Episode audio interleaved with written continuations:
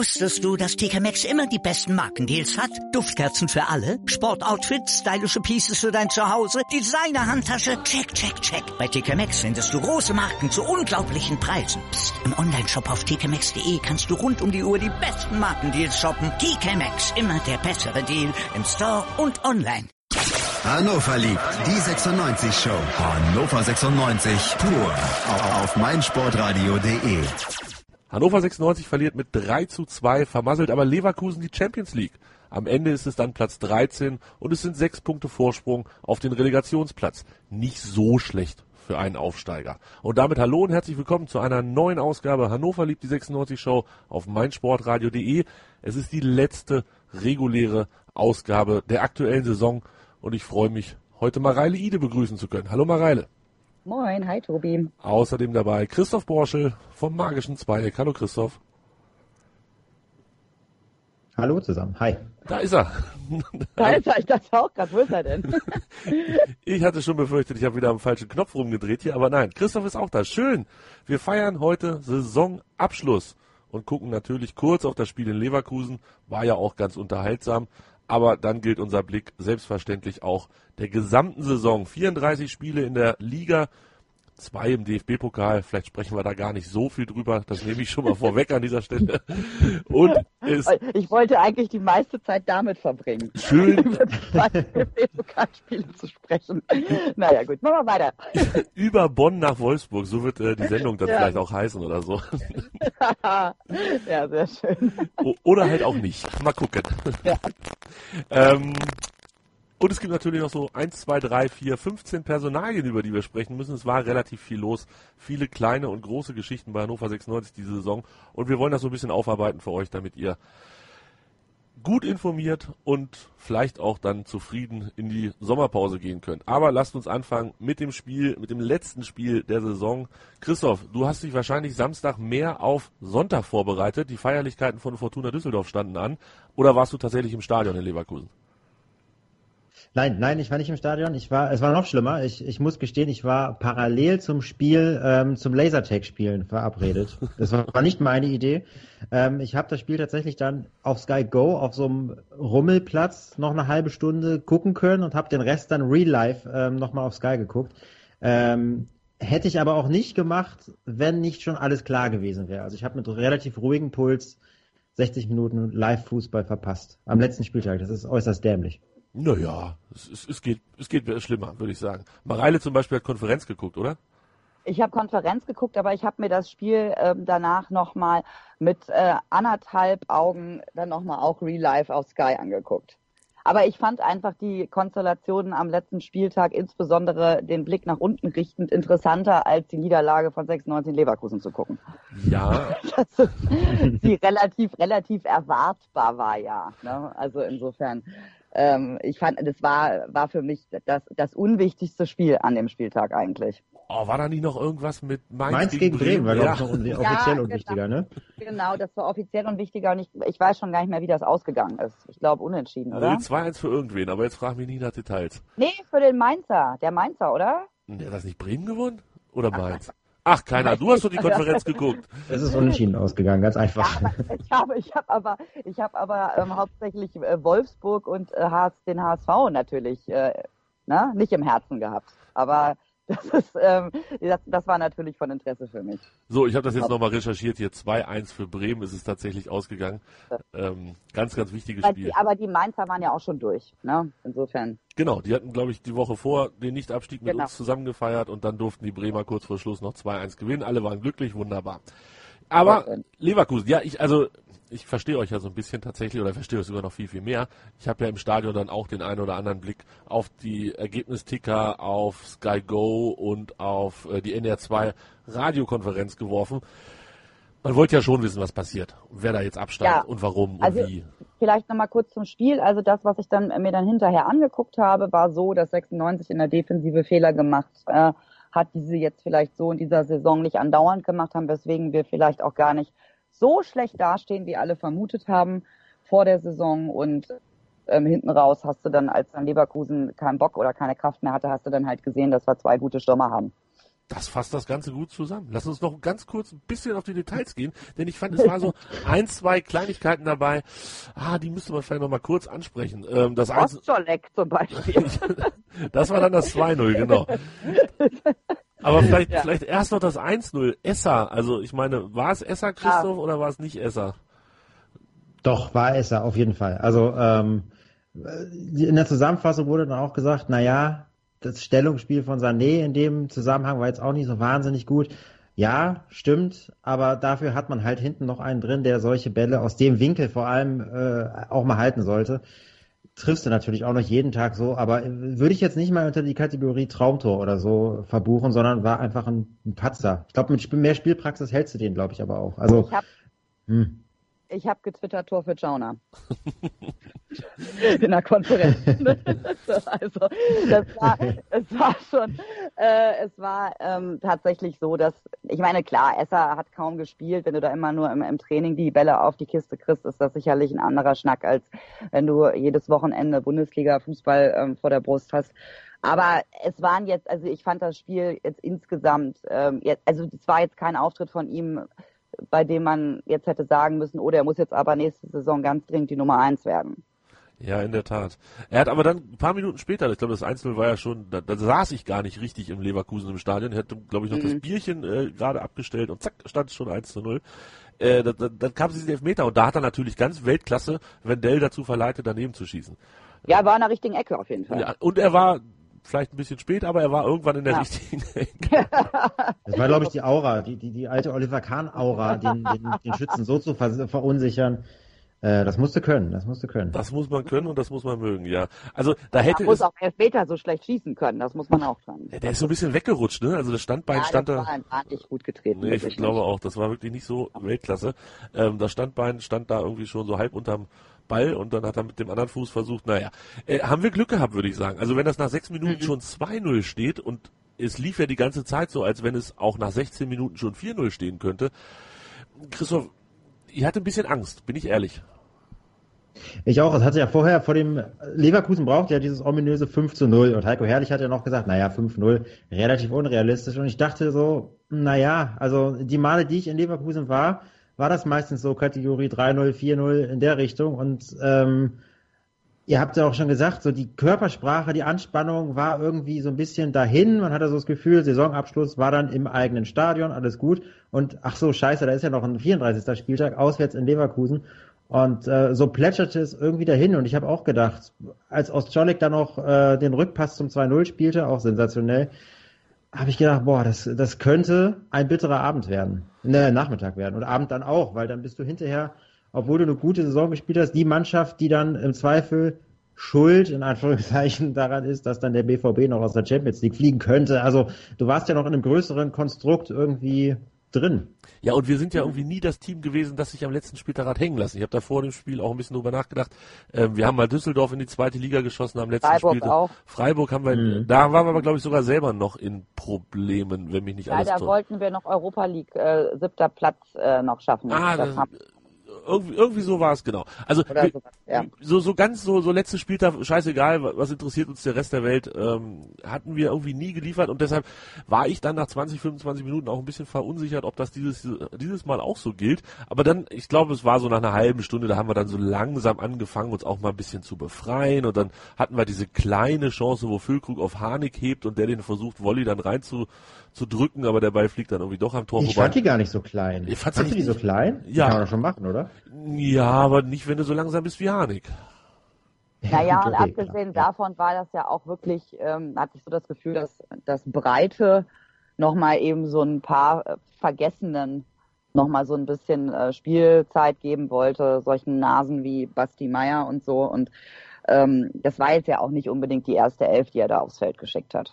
Ja, aber nur Basti Meier, oder? Also ich hatte, ich hatte vorher gesagt, er macht mehr Tabula Rasa und nimmt vielleicht auch Schmiedebach nochmal mit und, und gibt dem nochmal ja, fünf das, Minuten. Ja, das stimmt. Aber ich hatte irgendwie so, als ich das gelesen habe, ich habe es auch wirklich ja nur halb aufmerksam äh, irgendwie gelesen, die Anfangsaufstellung. Das war jedenfalls da so mein erstes Gefühl. Ich so, hä, warum läuft jetzt der Basti Meier darum? Ich weiß nicht, wer war denn da noch auf dem Platz? Der zuletzt nicht so viel gespielt hat. Na, Bin ich jetzt Fossum, doof? Baccalords. Scholek hat die letzten Spiele nicht gemacht. Oscholek, genau, Oscholek Ja. und hat sich ja auch nicht beworben, weil, also sehr viele weitere Ja. Spiele zu machen erstmal. Ist auch gemein, der hat ja auch gute gemacht in dieser Saison. Aber das war jetzt, glaube ich, jetzt nicht so ein Sahneauftritt. Ne? Also es wirkte irgendwie insgesamt alles so ein bisschen, weiß ich nicht, irgendwie. Also da hatte ich schon gleich keinen Bock mehr und habe mich dann auch endgültig entschieden, ähm, Konferenz zu gucken.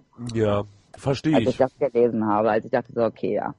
Dieses Schenken, das ist doch Sommerfußball hier, hört doch auf. Oh, es war schönes Wetter, schönes Wetter Leverkusen, gar keine Frage. Ja, naja, also das, äh, also gut, Esser ähm, haben, wir, haben wir besprochen, Ostschalek haben wir auch schon angekratzt, war jetzt auch nicht so doll.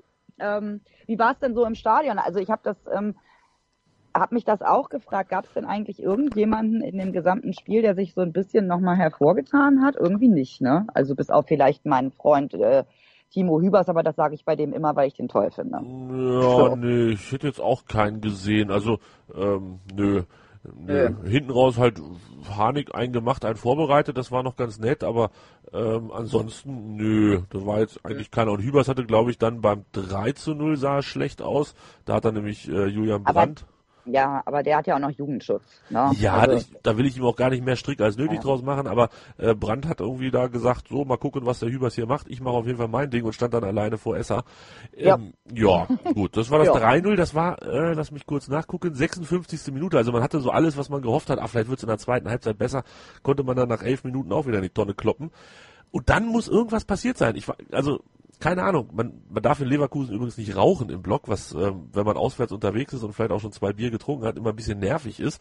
Du musstest, Gottes Willen, da ja, ich nie hin. da musstest du hinterm Block laufen und so. Es war ein bisschen, ein bisschen nervig. Und deshalb habe ich ein bisschen was verpasst, muss ich gestehen. Ich, ich weiß nicht genau, was dann passiert ist, aber es muss irgendwas gewesen sein, dass Leverkusen nach diesem 3-0 gesagt hat, ja, weiß nicht, 5-0 gewinnen ist schön, aber wenn wir schon 3-0 führen, müssen wir uns jetzt ja nicht mehr anstrengen. Oder ich weiß nicht, vielleicht hat Hannover besseren Zugriff gekriegt, keine Ahnung. Auf Ja, jeden die haben ja auch losgelegt wie die Feuerwehr, ne? Und dann war es warm und äh, am Ende einer Saison, das ist, sind ja auch dann die Beine vielleicht ein bisschen schwerer als äh, jetzt am dritten Spieltag. Und ich kann mir vorstellen, dass die vielleicht, dass da die Kräfte geschwunden sind, dann haben sie auch noch ein paar Chancen echt verhühnert. Ja, und, das stimmt. Ähm, und dann, und dann denk, denkst du dir, na ja, vielleicht wird das doch nichts mehr. Und dann ähm, kommt dann eben, kommt der Gegner dann auch ein bisschen mehr ins Spiel und hat äh, so, weißt du, und dann nimmt es dann eben, vor allen Dingen ist Leverkusen ja aber auch so eine Truppe, die kann ja auch echt bezaubernd Fußball spielen, aber dann haben die auch immer so Phasen oder ganze Spiele dazwischen, wo du dir denkst, was ist das denn?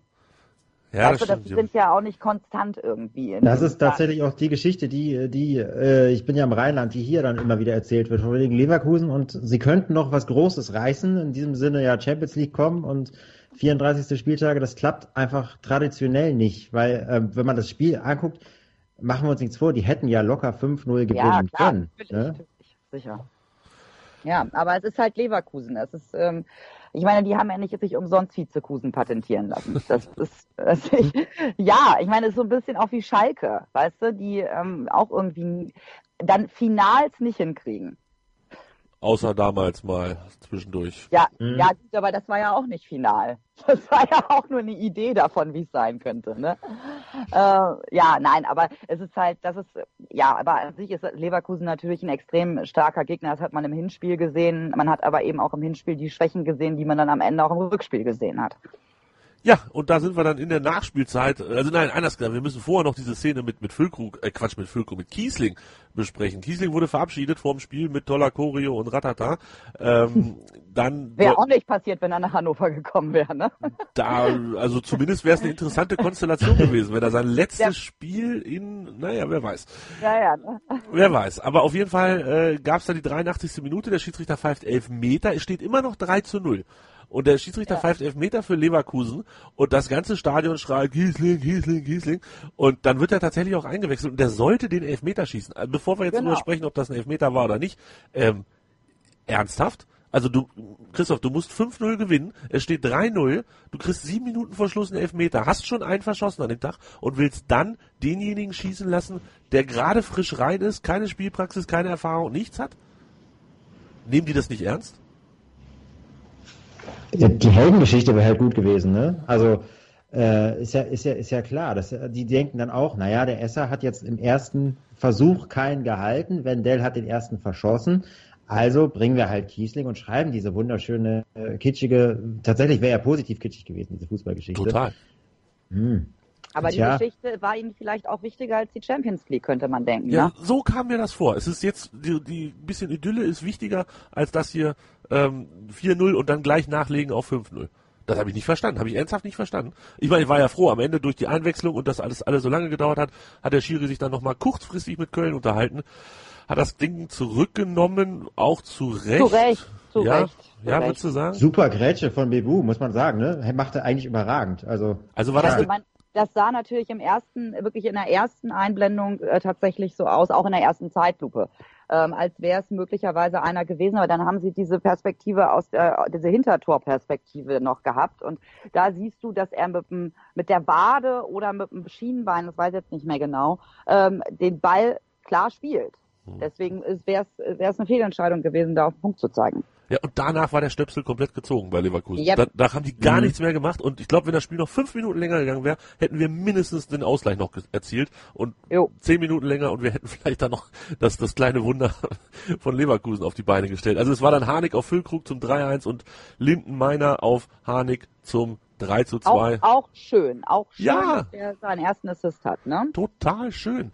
Ja. Ähm, wann ist er eingewechselt worden? 63. Minute für Basti Meier. Und ich muss sagen, dass das gilt übrigens für ihn, das gilt aber auch für Bebu, das gilt für fast alle unserer dribbelstarken Außenspieler. Ich mag es, wie sie nicht hinfallen. In der Szene hat er einen Zweikampf, bevor er den Ball reinspielt Ja. und, und wird da so angecheckt, ich sag mal so leicht angecheckt. Ähm, da gibt's genug, die sich davon aus dem Konzept bringen lassen. Nein, er bleibt am Ball, er läuft nach vorne, er bringt das, die Flanke rein und dann steht's 3-2 und dann war Gott sei Dank Schluss. Die Saison ist Ja. vorbei, 94 Minuten, es, es hat auch wirklich gereicht. Ja, es war anstrengend, ne? Total. Also so mit dem mit allem Zip und Zap, Ja. was so los war, ne? Ich fand auch, es, es reichte 34 Spieltage und würde sagen, wir haben jetzt das Leverkusen-Spiel komplett abgehakt. Es ist alles gesagt, was zu sagen ist. Und wir gucken jetzt auf diese doch recht anstrengende Saison. Unsere Saison von Hannover 96 ist zu Ende, aber die Saison für die deutsche Nationalmannschaft geht erst los. Am 14. Juni startet die Weltmeisterschaft und mit meinsportradio.de bist du ganz nah dabei. In Kooperation mit 90plus.de startet unsere Sendung Kick in Rush ab dem 4. Juni. Also in ungefähr zwei Wochen bringen wir euch Vorberichte, Analysen, Hintergründe täglich neu. Abonniert am besten gleich den Podcast im Podcatcher eurer Wahl oder unter meinsportradio.de slash kickinrush. Wusstest du, dass TK Maxx immer die besten Markendeals hat? Duftkerzen für alle, Sportoutfits, stylische Pieces für dein Zuhause, Designer-Handtasche, check, check, check. Bei TK Maxx findest du große Marken zu unglaublichen Preisen. Psst. im Onlineshop auf tkmaxx.de kannst du rund um die Uhr die besten Markendeals shoppen. TK Maxx, immer der bessere Deal im Store und online. Was zum Teufel, du Bastard? Du bist tot, du kleiner Hundeficker. Und dieser kleine Hundeficker, das ist unser Werner. Ein ganz normaler Berliner Kleinstkrimineller, der dann aber im Knast das Ding seines Lebens dreht. Una Fantastica Risetta Perla Pizza. Er klaut seinem Zellengenossen ein Pizzarezept. Aber nicht irgendeins. Und mit dem eröffnet Werner dann die beste Pizzeria Berlins. Doch Werners Glück ist nur von kurzer Dauer. Denn es hagelt Probleme. Werners Pizzaparadies. Erstmals großes Kino- und Podcast-Format. Mit fetter Starbesetzung.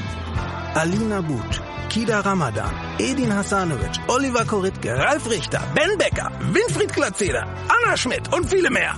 Abonniert die Scheiße. Jetzt macht schon, mach! Mein Lieblingspodcast auf meinsportradio.de. Hallo, hier ist Tobi von Hannover liebt die 96 Show auf meinsportradio.de.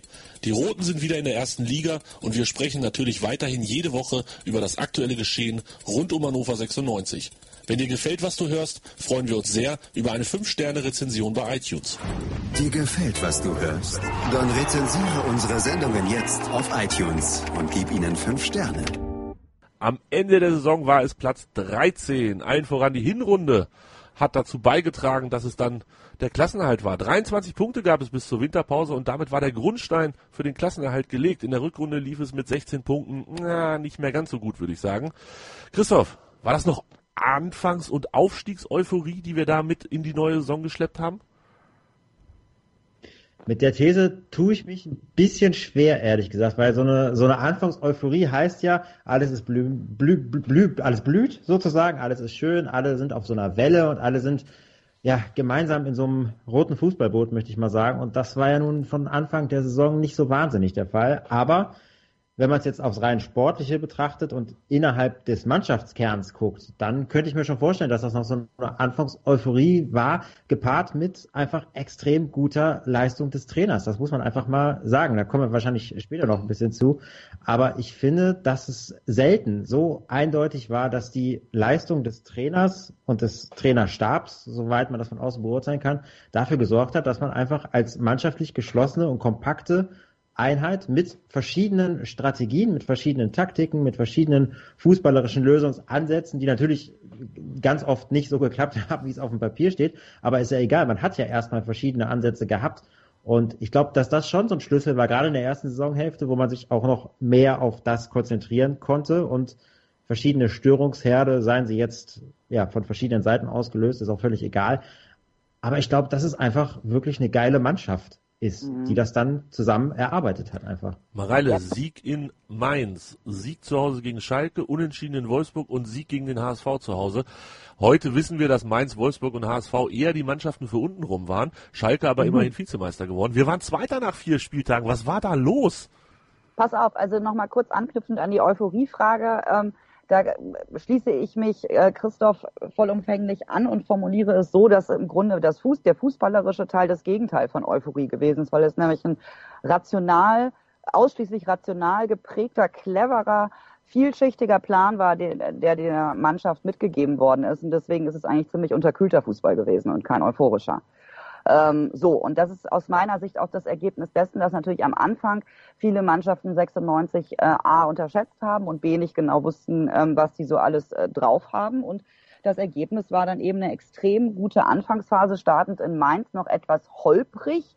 Würde mal sagen, der Sieg war auch etwas glücklich, aber ähm, wenn du eben hinten keine Bude kriegst und vorne eine machst, ist es eben, ist es dann so.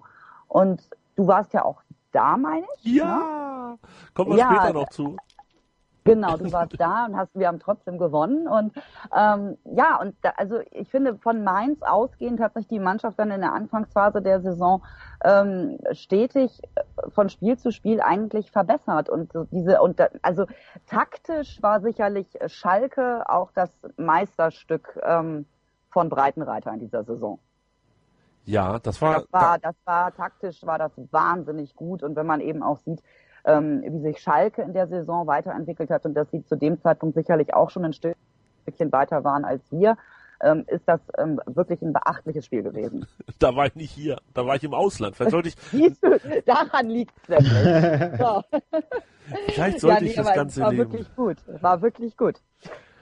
Ja, irgendwie, ja, bin ich, bin ich bei euch. Also der Start, das hat mir auch sehr gut gefallen und dann wurde es so ein bisschen holprig gegen, gegen Freiburg und gegen Köln und dann hast du gegen Gladbach und Frankfurt verloren und dann hast du gemerkt, okay.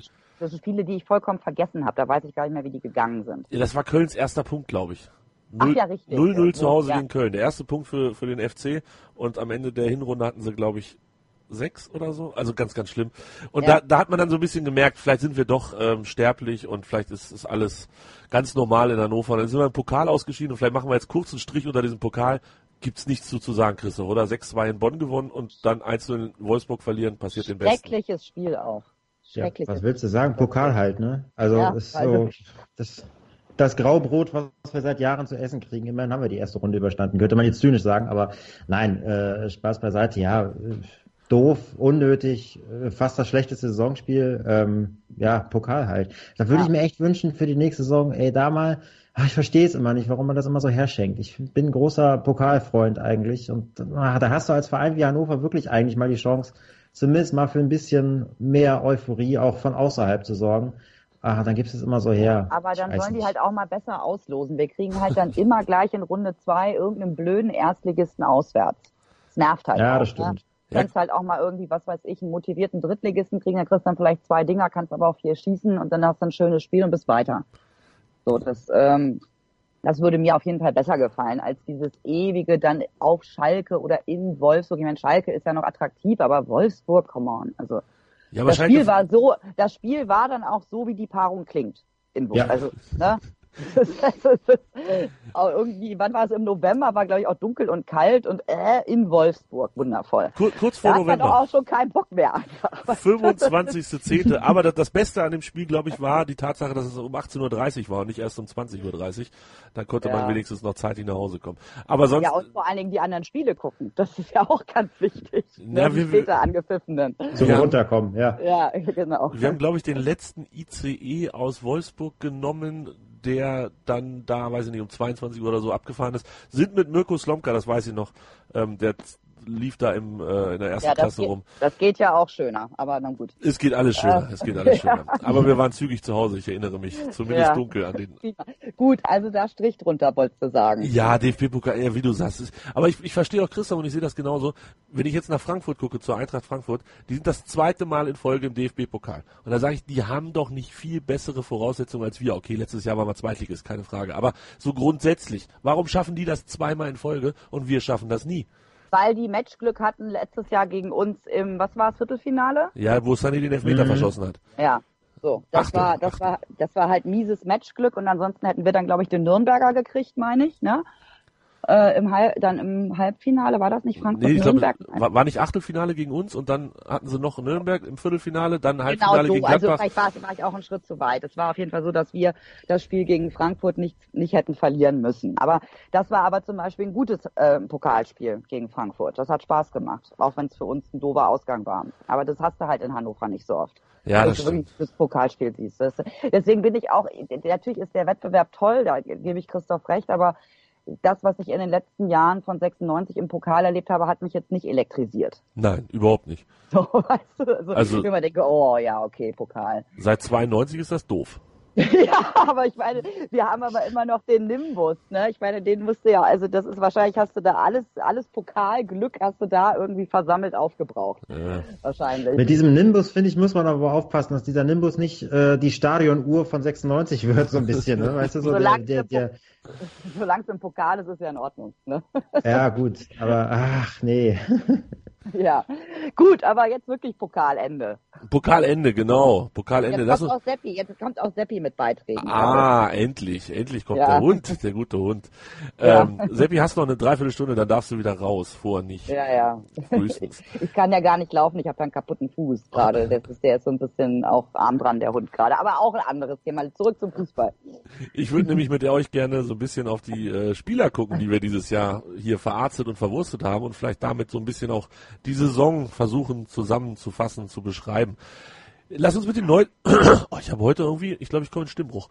Ähm, lass uns mit den Neuzugängen anfangen. Jonathas fällt uns da natürlich als erster ein und das liegt nicht nur daran, dass er mit irgendwas um die 8, 9, 10 Millionen der teuerste Transfer war. Er ist auch der vielleicht, über den wir am meisten gesprochen haben dieses Jahr hier bei Hannover Lieb. Christoph, ist Flop ein bisschen unfair aufgrund der vielen Verletzungen oder hat er bei dir auch schon den Stempel Transfer Flop 2017, 2018? Ist schon gestempelt, ne? Also Transferflop heißt ja nicht immer, dass der Spieler nur was dafür kann, ne? Sondern das Gesamtkonstrukt dieses Spielers. Also was alles, was damit dazu hängt. Hat er was gebracht für den Verein, Kosten, Nutzen und so, muss man ja schon so ein bisschen rechnen. Klar schleppt er diese Bürde mit rum. Das ist immer blöd für einen Spieler, absolut. Aber ähm, er hat ganz gut gestartet ja auch, ne? Ist dann direkt nach der Einwechslung da, das, das, das Tor und so gemacht, alles gut. Da dachte man schon, okay, wird vielleicht doch was. Ja, und dann was, hat er äh, eine Verletzten-Historie hingelegt, sondergleichen und dann am Schluss irgendwie mehr Instagram-Bilder gepostet aus der Reha, als dass man ihn irgendwie sonst wie gesehen hat. Also äh, schwierig. Also ja, schon Transferflop. Ich habe auch lange versucht, ihn irgendwie in meinem Hinterkopf zu, zu verteidigen. Aber ja, was willst du denn da verteidigen? Also es geht ja nicht darum, dass man ihn jetzt privat nicht mag oder man kennt ihn privat eh nicht oder dass man jetzt den Spielertypen nicht mag oder so er hat halt nicht funktioniert, er hat die Saison über nichts gebracht, also es ist ein Transferflop. So, einfach klingt das. 190 Minuten hat er gespielt nach dem zwölften Spieltag noch. Mareile, Mhm. werden wir uns dran gewöhnen, dass wir ihn äh, nicht so oft mehr sehen, weil er nämlich nächstes Jahr gar nicht für Hannover spielt? Ja, Ich kann mir das schon gut vorstellen. Ich- denke gerade, äh, während, während ihr darüber sprach, dachte ich gerade an das Halbzeitinterview von Edgar Pripp beim Hertha-Spiel.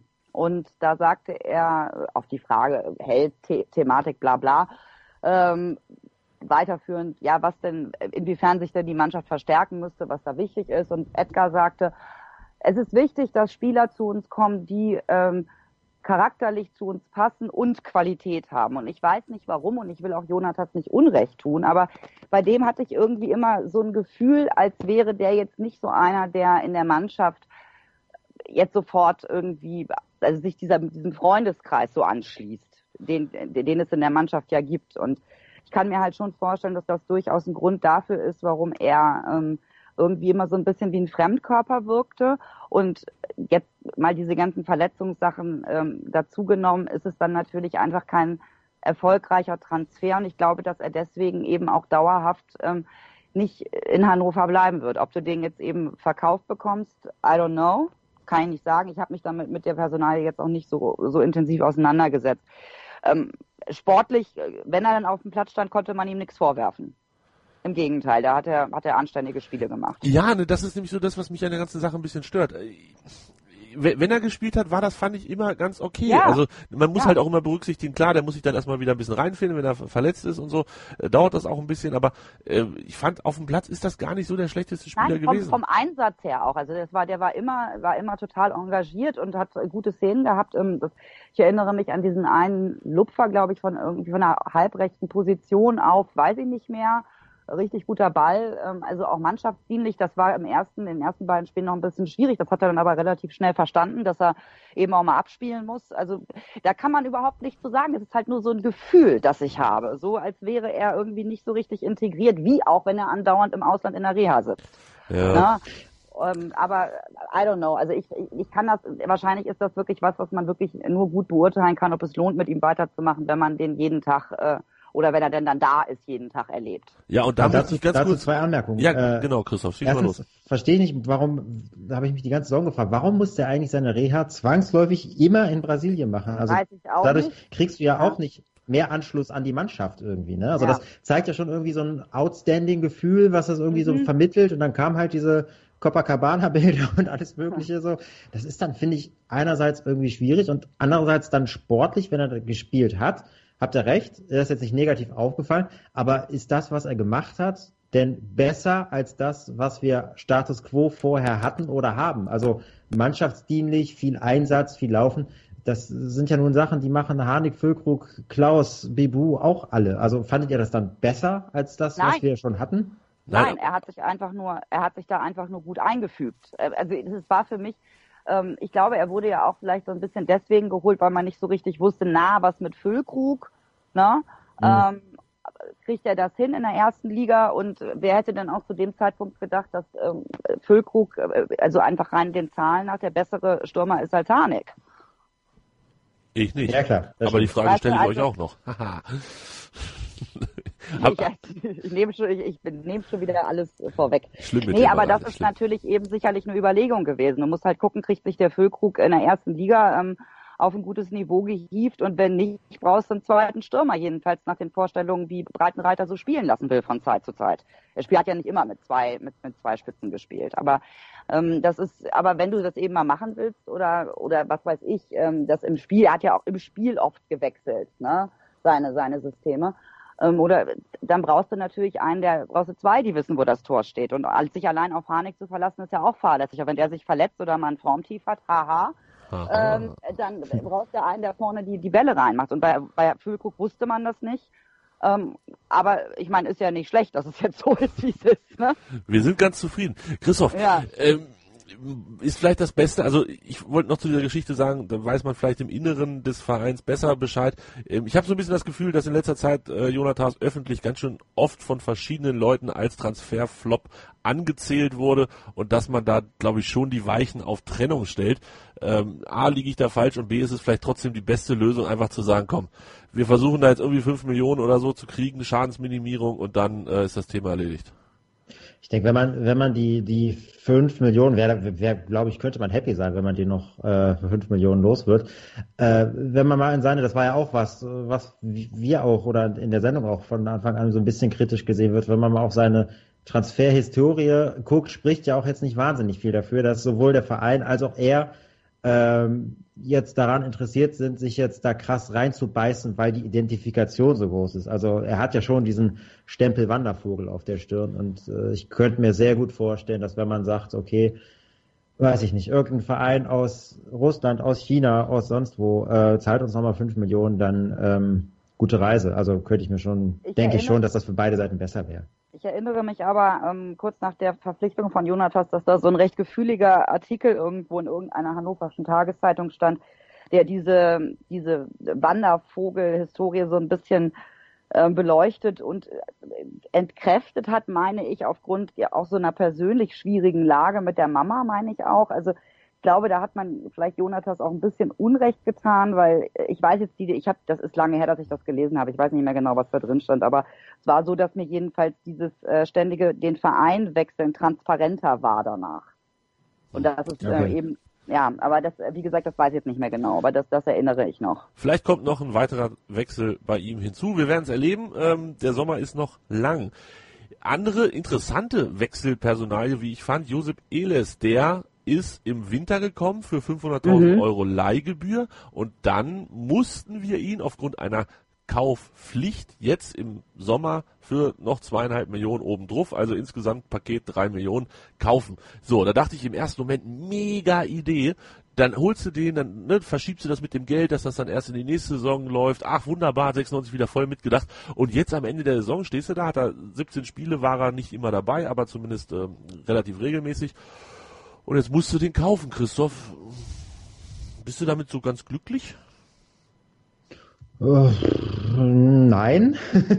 ähm, er hat ja, er hat ja, äh, seine ersten Spiele habe ich gedacht, okay, das ist jetzt der Prototyp eines unauffälligen, soliden Spielers, der dir gar keine Spiele gewinnen wird, aber mutmaßlich auch keine durch krasse Fehler verlieren wird.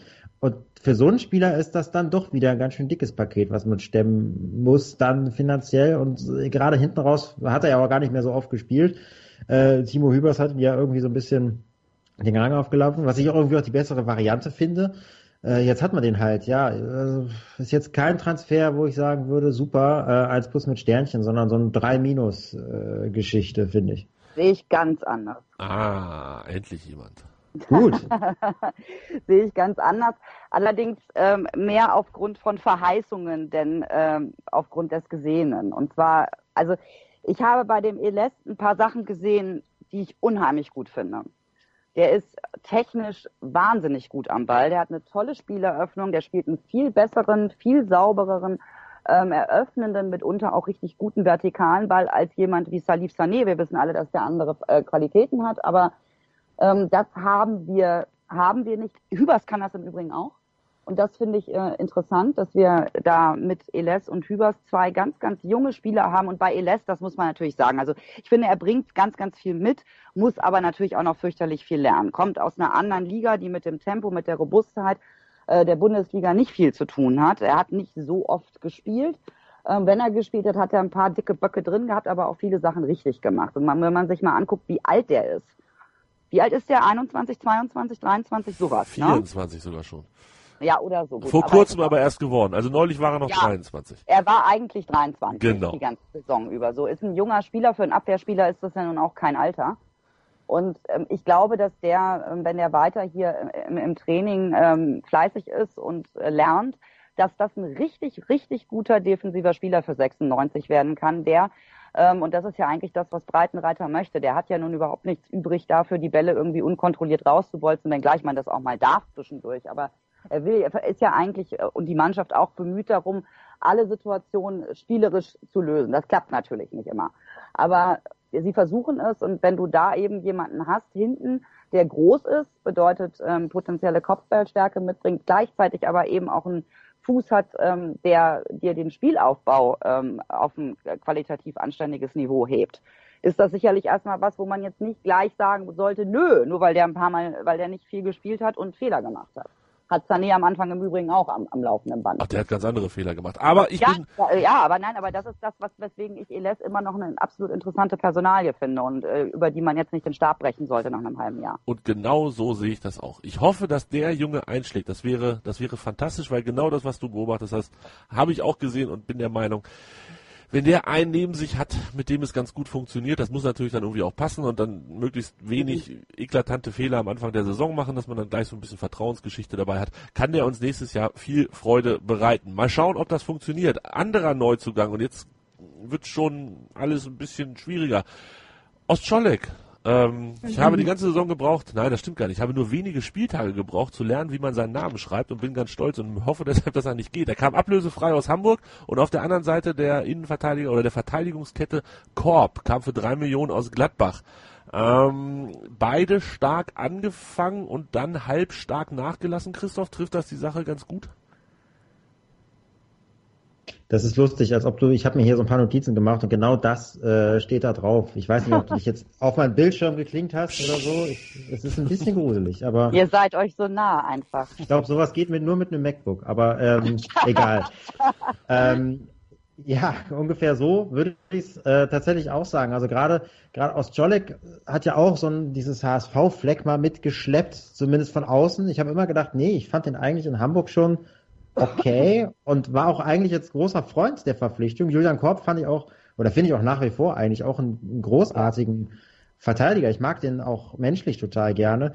Von daher bin ich von der Rückrundenentwicklung von beiden Spielern, auch wenn man es jetzt aus unterschiedlichen Gründen, das dauert aber jetzt zu lange, das zu erklären, äh, das nicht gleichsetzen kann, äh, von beiden trotzdem so ein bisschen enttäuscht. Aber ich glaube trotzdem, dass es, also gerade Julian Korb, glaube ich, ist für die Mannschaft, passt da super rein und ist, glaube ich, auch ja, von, von der Art, wie er sich gibt, äh, schon eine Stütze für die Mannschaft. Und Ostschollig ist zumindest, zumindest oft bemüht. Das ist äh, natürlich blöd, das zu sehr sagen. Bemüht, sehr bemüht, ja. Bemüht ist er auf jeden Fall. Das kann man ihm auch nicht absprechen. Aber, Von daher aber, möchte ich über beiden auch nicht den Stab brechen. So. Überhaupt nicht. Also schau mal, wie, wie oft äh, Felix Klaus nur bemüht war.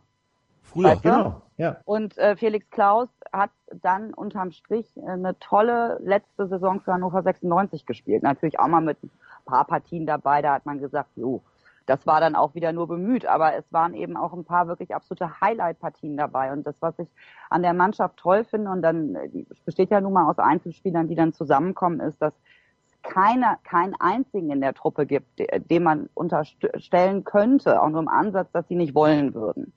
Und das ähm, hast du bei Korb und bei Ostscholek auch gesehen. Ostscholek hat auch mal Spiele gehabt, da hat er gleich mehrere gute Flanken hintereinander geschlagen. Also ich habe keine daneben gegangen, ist, weißt du, so irgendwie hinter das Tor oder was weiß ich wohin.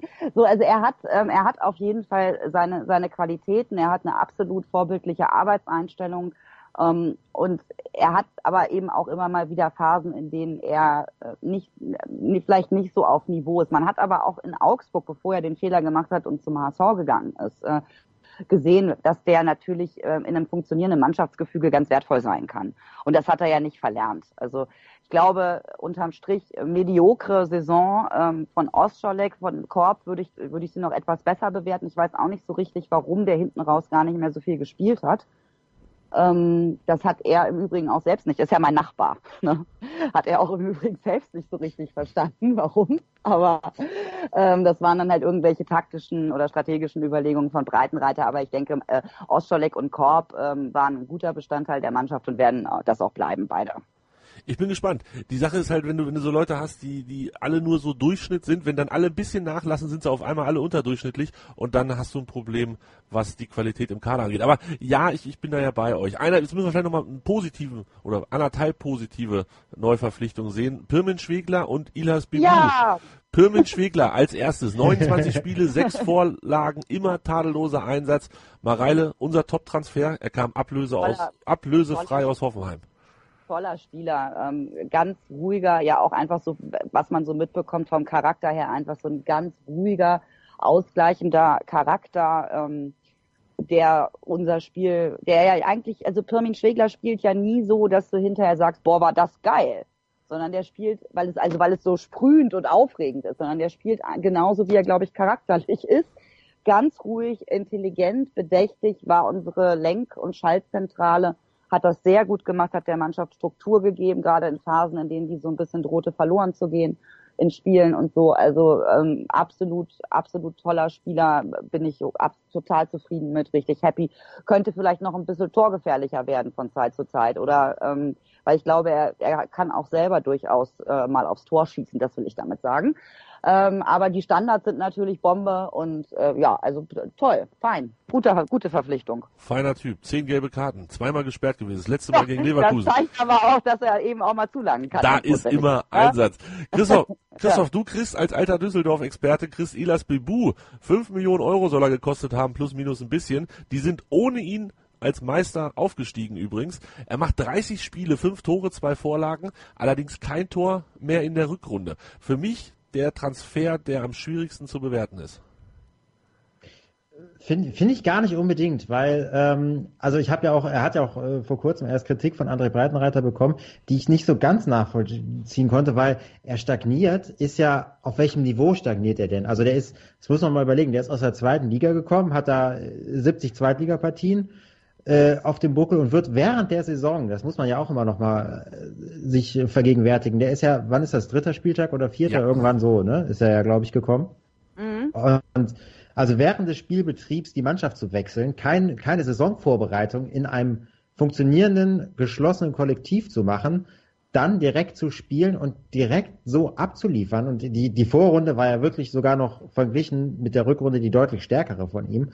Ähm, das finde ich erstmal, kann man gar nicht hoch genug bewerten. Der kam, der ist seit, der ist ja erst 24, aber hat sein ganzes Leben hier in der, in der Düsseldorfer Region verbracht, also ist hier auch fest verwurzelt, dann das erste Mal raus aus diesem, aus dem Wohlfühlgürtel, möchte ich mal sagen, und dann direkt so abzuliefern und in so einem funktionierenden Kollektiv äh, Leistung zu bringen und vor allem Fähigkeiten mitzubringen, die in diesem Kollektiv eben noch nicht vorhanden waren. Also ja. schnell über die Flügel machen mit, mit überraschenden Tricks, mit dem ein oder anderen Dribbling, was mal funktioniert, äh, nie, nie, auch nie nachzugeben eigentlich in der Art, die, die Gegner anzulaufen, selber zu sprinten. Ähm, deswegen fand ich auch diese, diese Elfmeterszene oder nicht Elfmeterszene von Leverkusen so, so beispielhaft. Das war halt er, der nach hinten mitrennt und den Ball abgrätscht. Also Einsatz mhm. ohne Ende, dass da nicht alles funktioniert und dass da nicht äh, über, dass du das dann nicht über 34 oder 30 Spieltage Hin- und Rückrunde deinem ersten Bundesliga-Jahr komplett auf dem Niveau abliefern kannst. Gerade wenn dann, ähm, ihr habt es ja auch gesagt, wenn dann die Mannschaft vom Kollektiv lebt und das Kollektiv komplett als, als Gefüge so ein bisschen abschwächt, dass du dann nicht direkt in deiner ersten Erstligasaison derjenige bist, der dann weiter als absoluter Führungsspieler vorangeht und, und sagt, komm, gib mir die Bälle, ich regel das dann schon, ist ja auch klar. Also für mich absolut der mit Abstand beste Transfer der Saison und tatsächlich jeden Cent wert. Also ich glaube, an dem werden wir wirklich, wirklich noch hoffentlich noch lange Spaß haben und wenn nicht, dann hoffentlich viel Geld kriegen. Also das ist, also ich finde den überragend. Oh, ich bin schwer verliebt in Ilas Bebu jetzt wieder. Christoph. Ich bin, ich bin, wollte auch noch kurz sagen, Christoph hat mit allem recht, was er sagt. Toller Transfer, toller Junge, super Einsatz, klasse. Aber ähm, ohne ihn, also man muss man muss aber auch sagen, dass er jetzt auch den nächsten Schritt machen muss. Ne? Und damit meine ich nicht den Verein zu wechseln, sondern ähm, dass er, dass er, ähm, er muss halt so ein paar Sachen lernen. Er hat tolle Fähigkeiten in den 1-1-Duellen, aber er verzettelt sich in denen auch zu oft. Er muss noch öfter lernen, abzuspielen, den Kopf hochzunehmen, so Kleinigkeiten. Wenn er das äh, jetzt in der nächsten Saison ähm, verbessert, dann wird er richtig gut. Er ist ja jetzt schon gut, aber er, dann wird er richtig gut. Und das so, gilt es zu hoffen. Das gilt es zu hoffen. Ja, und, aber das ist das Einzige, was man zu Ilas Bebu negativ sagen kann. Er muss, äh, dass er oder oder negativ, nein, die Herausforderung, die man an ihn jetzt stellen muss, ist, dass er sich äh, noch einen Schritt weiterentwickelt und diese äh, und diese äh, auch äh, verständlichen und verzeihbaren Schwächen, dass er die ein bisschen minimiert. Das finde ich kann, muss gehört äh, zu Ilas Bebu Bewertung mit dazu. Dann können wir nächstes Jahr über ihn sprechen als einen der alten Hasen. Und das machen wir jetzt, indem wir über unsere aktuellen alten Hasen sprechen. Jetzt hatten wir die Neuzugänge gleich. Waldemar Anton und Co. Tous les jours. Dein tägliches Update für die French Open mit Andreas Thies und Philipp Joubert. Vom 27. Mai bis zum 10. Juni täglich. Tous les jours. Die French Open auf meinsportradio.de. Ja, hallo, hier ist Jörg Sievers von Hannover 96 und ihr hört meinsportradio.de. Hören, was andere denken auf meinsportradio.de. Übrigens haben wir eine neue Website. Schau vorbei und entdecke die neuen Features. Das waren unsere Neuzugänge. Jetzt schauen wir ein bisschen auf die mehr oder weniger alten Hasen von Hannover 96 und ich würde sagen, wir fangen hinten an. Waldemar Anton. Hinten raus war er leider verletzt, aber einer der ganz wichtigen Spieler dieser Saison. Und ich habe Daniel Stendel oft kritisiert, aber dafür muss ich wirklich sagen, danke. Er war nicht derjenige, der ihn zum ersten Mal eingesetzt hat, aber er war dann derjenige, der ihn dauerhaft eingesetzt hat. Mareile, der Anton, hm, das ist schon ein guter Typ, ne? Ach, ich bin so verliebt in, in Waldi. Waldi ist einfach, also das habe ich, glaube ich, in diesem Podcast auch schon mehrfach erzählt. Ich begleite in Anführungszeichen Waldemar ja auch schon ein paar Jahre. Ne? Ich habe den äh, U17, U19, U23 habe ich alles äh, habe ich Waldemar quasi gesehen und über ihn geschrieben und mit seinen wechselnden Trainern über ihn gesprochen und das, was die seit Jahren erzählen, äh, siehst du einfach jetzt in der Bundesliga auf dem Platz. Die haben immer gesagt, der ist absolut konzentriert, der macht seinen Job immer zuverlässig und äh, ist einfach ein, ein richtig, richtig guter Junge, der sich auch mit dem Verein, mit der Region total identifiziert. Hat er, glaube ich, auch gerade im Interview erst wieder gesagt, es gibt für ihn absolut keinen Grund, über einen Wechsel nachzudenken. Ähm, und der ist einfach äh, trotz seines jungen Alters einfach ein dermaßener Stabilitätsfaktor für diese Mannschaft geworden. Und vor allen Dingen ist es so beeindruckend, wie flexibel er auch ähm, zwischen Innenverteidigung und der Sechserposition hin und her wechseln kann. Und die Sechserposition ist ja nun auch eine komplexe und das spielt er halt gut. Alles, was er macht, spielt er gut. Und das ist einfach ein, es ist toll, dass wir aus der eigenen Jugend ähm, die ja auch, das das vielgescholtene NLZ, ähm, eben solche, solche Spieler dann in die Profimannschaft bekommen haben und da jetzt nicht mehr wegzudenken sind. Das eine ist ja, einen Spieler zum Profi zu machen, das andere ist, ihn zum Stammspieler, zum wichtigen Stammspieler zu machen. Und danke Daniel Stendel, aber man muss auch sagen, dass äh, Breitenreiter nicht nur Waldemar Anton extrem weiterentwickelt hat. Definitiv. Christoph, 10 Millionen Marktwert. Ist das unser Juwel? Warum ist er eigentlich nicht mit Yogi mitgefahren? Kommt das noch, wenn sich einer noch verletzt? Er kann ja noch theoretisch auch für die russische Nationalmannschaft auflaufen, ne? Habe ich, hab ich gelesen. Also keine Ahnung, ob das stimmt, aber ich glaube, das, äh, ja, er hat ja noch kein A-Nationalspiel. Geht das nicht schon dann nicht mehr, wenn du, äh, wenn du U21 DFB gespielt hast? Oh, jetzt hat sich das nicht geändert? Ich weiß es nicht genau. Jonglieren mit gefährlichem Halbwissen. Aber ich glaube, aber er will perspektivisch klar einer für Yogi, total. Vor allem ich finde, ich finde immer so spannend, äh, wenn man dann ähm, angesprochen wird, auch so hier 96, ja, äh, ja, sagen viele dann, da kann ich nicht so viel mit anfangen, aber Sané und Anton, die finde ich richtig geil. Und das ist doch super. Also, ja. dass du dann tatsächlich mal wieder so ein, so ein, wie Marale das gesagt hat, so ein Eigengewächs hast, die, das eine totale Identifikationsfigur ist und wo man sich dann, wenn man sich mehr damit beschäftigt, eigentlich häufiger fast schon streitet, ist er jetzt auf der 6 besser oder in der Innenverteidigung. Wie super ist denn, dass man mal so eine Diskussion führen kann. Also wo ist er besser und nicht, wo kann man ihn gar nicht bringen. Dass man ihn bei beiden Positionen bringen kann, bestreitet ja gar keiner, sondern wir reden schon darüber, wo ist er noch besser. Also das, das sagt ja schon alles. Das finde ich auch grandios, absolut. Ja, super Typ. Und so ein bisschen, ähm, was Stendel mit Anton vor zwei Jahren gemacht hat, hat Breitenreiter jetzt mit Timo Hübers gemacht. Und Mareile hat eben im Off schon oh, gesagt, über den müssen wir aber auch noch sprechen. Und deswegen, den finde ich ja fast noch verliebter. äh, ist, nee, ich finde, äh, ich, also ich meine, das sind auch alles Vorschusslorbeeren, aber es ist, ähm, also Hübers hat in der U23 in dieser Saison gut gespielt, aber jetzt auch nicht so, dass man irgendwie gedacht hätte, wow, wer ist er denn, weißt du? Und dann kommt der äh, mehr aus der Not herausgeboren ins Profiteam, wird dadurch die Gesamtqualität, dann äh, irgendwie wird die eigene Leistungsfähigkeit offensichtlich katalysiert und dann spielt der da, als hätte er sein Lebtag nichts anderes gemacht, macht kaum Fehler, hat einen guten Pass, äh, traut sich mit nach vorne zu laufen, äh, bereitet gegen Hertha das 3-0 war es, glaube ich, ähm, mit einem mit einem Feinpässchen äh, auf, auf, auf Fülle vor und du sitzt da oder stehst da oder was auch immer man tut, während man 96 Spiele guckt und denkst dir, meine Fresse. Wie, also das ist ja geil. Also ich bin, ich bin sowas von angetan von, von Timo. Ich fand wirklich, und ich meine, der hat ja auch nicht gegen, äh, gegen die Schlusslichter der Liga gespielt. Der hat gegen eine super aufgelegte Stuttgarter Mannschaft gespielt, der hat gegen Bayern München gut gespielt. Ähm, und der hat auch gegen, ähm, gegen Hertha gut gespielt. Und jetzt ein Spieler habe ich vergessen. Hoffenheim war es, wo ich prognostiziert habe, dass er es vermasselt. Aber hat er auch nicht, hast du auch recht. Hat er, nein, hat auch ja. gegen die, und ich meine, Hoffenheim hat, hat, hat ja einen Wahnsinnsball gespielt, auch gegen uns. Das war übrigens ein gutes Auswärtsspiel, auch wenn wir es verloren haben. Aber Ähm, so dass, und du siehst einfach, dass der direkt auf den Punkt gegen die wirklich starken Offensivleute, starker gegnerischer Teams da ist und sich vor allen Dingen auch was traut. In der und Tat, das, in der Tat. So, und das, also ich bin, bin to- total begeistert von Timo Hübers. Ja, Christoph, du auch? Ich habe auch gedacht, der müsste jetzt eigentlich auch mal, wann kommt das Spiel, wo er jetzt wirklich zeigt, dass er noch nicht bereit ist für die erste Liga? Kam wird halt nächstes nicht. Jahr kommen, wird nächstes Jahr kommen. Ja, genau. Aber, aber, aber selbst dann habe ich auch wieder gedacht, krass eigentlich, dass es nicht, nicht kommt. Gerade dann, vielleicht wäre es das Leverkusen-Spiel gewesen, irgendwas, ne, wo man denkt, okay, jetzt ist die Luft so ein bisschen raus. Aber nee, der hat einfach durchgezogen und weitergemacht. Und das gibt, gibt schon Hoffnung. Aber ich, wir müssen so ein bisschen aufpassen, finde ich, dass wir den jetzt nicht zu hoch loben. Weil ich erinnere, vor zwei Jahren, da haben wir auch einen gewissen Noah Joel Sarin Basé, der zum ähnlichen Zeitpunkt der Saison kam, ähm, auch als den absoluten Überflieger für alle Zeiten gesehen.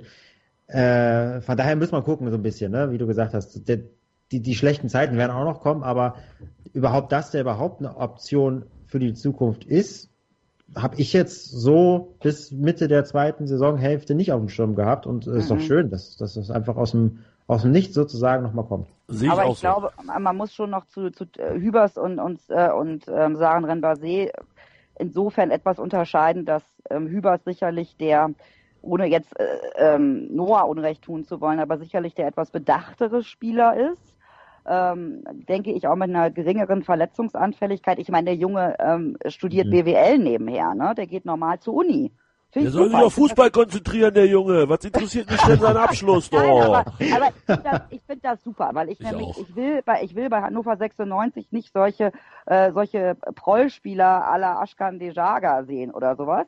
Ähm, sondern ich will, ich will schon, dass, dass hier, dass hier anständige Jungs äh, rumlaufen. Das ist jetzt äh, vielleicht bescheuert, weil das mit dem Fußball nichts zu tun hat, aber vielleicht eben doch, weil das dann nämlich intelligente Jungs sind, die ähm, sicherlich auch dazu in der Lage sind, ein Fußballspiel zu lesen und so weiter und antizipieren können.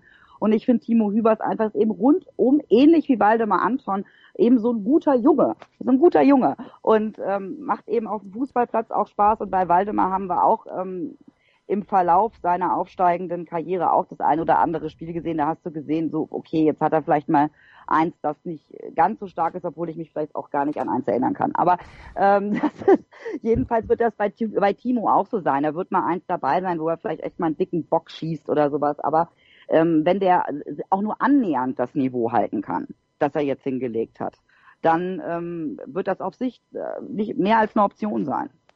Ich bin gespannt. Das ist, glaube ich, so bisher zumindest die Personalie für nächstes Jahr, auf die ich mich am meisten freue. Was wird Ja. aus Timo Hübers? Was können fünf Spiele am Ende der Saison bewirken? Und die wären ja wahrscheinlich gar nicht gekommen, wenn sich Waldemar Anton nicht verletzt hätte. Das darf man ja irgendwie auch nicht vergessen. Ja, da ist, da ist ein Zusammenhang. Ähm, mal schauen, vielleicht wird das unser neues äh, traumhaftes Innenverteidiger-Duo. Vielleicht ist aber auch Eles dabei. Vielleicht wird noch der ein oder andere verpflichtet. Das kommt Oder ein alles. entfernter Cousin von Sané kommt noch. Oh, aber Hauptsache nicht sein Bruder, den, den Räuber da, der, Nee, der, nee, der das sieht ja Bremen so viel gestänkert der hat. sieht So böse aus auch. Ne? Ja, Dann- den, den, wollen wir Was nicht. ist mit dem eigentlich? Ist der verletzt oder spielt er einfach so keine Rolle mehr? Nee, der ist woanders. Der ist jetzt in, ist er nach Frankreich so. gegangen oder so, oder England, zweite Liga, keine Ahnung. Habe ich noch nicht mitgekriegt. Gut. Auf jeden Fall ist er weg. Hinter den Ja. beiden, also hinter Hübers und Anton, äh, nicht in der Rangfolge, sondern auf dem Platz steht Philipp Schauner. Und äh, der hat Leverkusen mal ausgenommen, immer dann gespielt, wenn er fit war. Und Esser hat einfach verdammt viel zugeguckt. Christoph, ähm, Schauner hatte diese Saison Hochs und Tiefs. Wie bewertest du das im Gesamteindruck? Ja, wenn man, wenn man jetzt den dicken Strich drunter zieht und abwägt, wie viele Punkte hat er uns gekostet? Ich habe es jetzt nicht gemacht, aber gefühlte Wahrheit. Äh, nee, ich glaube, das stimmt schon. Äh, wie viele Punkte hat er uns gekostet und wie viele Punkte hat er uns potenziell gerettet, indem er im 1 gegen 1 unglaublich viele Bälle festgemacht hat? Gerade wenn man nochmal zurückguckt, sich diese Spielzusammenfassung nochmal anguckt, das war ganz, ganz oft, da ist er im 1 gegen 1, was er ja auch in der, in der zweiten Liga schon super gemacht hat, hat er uns viele Bälle beim Stand von 0-0, von 1-1, also immer wenn es ganz knapp war, eine knappe Führung und so, immer wieder festgemacht und gute Paraden da gezeigt, auch auf der Linie gut. Äh, Ja, klar, hat er auch bei vielen oder einigen Fernschüssen nicht gut ausgesehen. Fußballerisch, ja, ich glaube, ich wü- wüsste jetzt gerade keinen, der seit, seit Hamburg in Pollersbeck im Tor hat, ist, glaube ich, keiner mehr so limitiert am Ball. Aber äh, man muss da ganz klar, er hat sich fußballerisch unheimlich weiterentwickelt.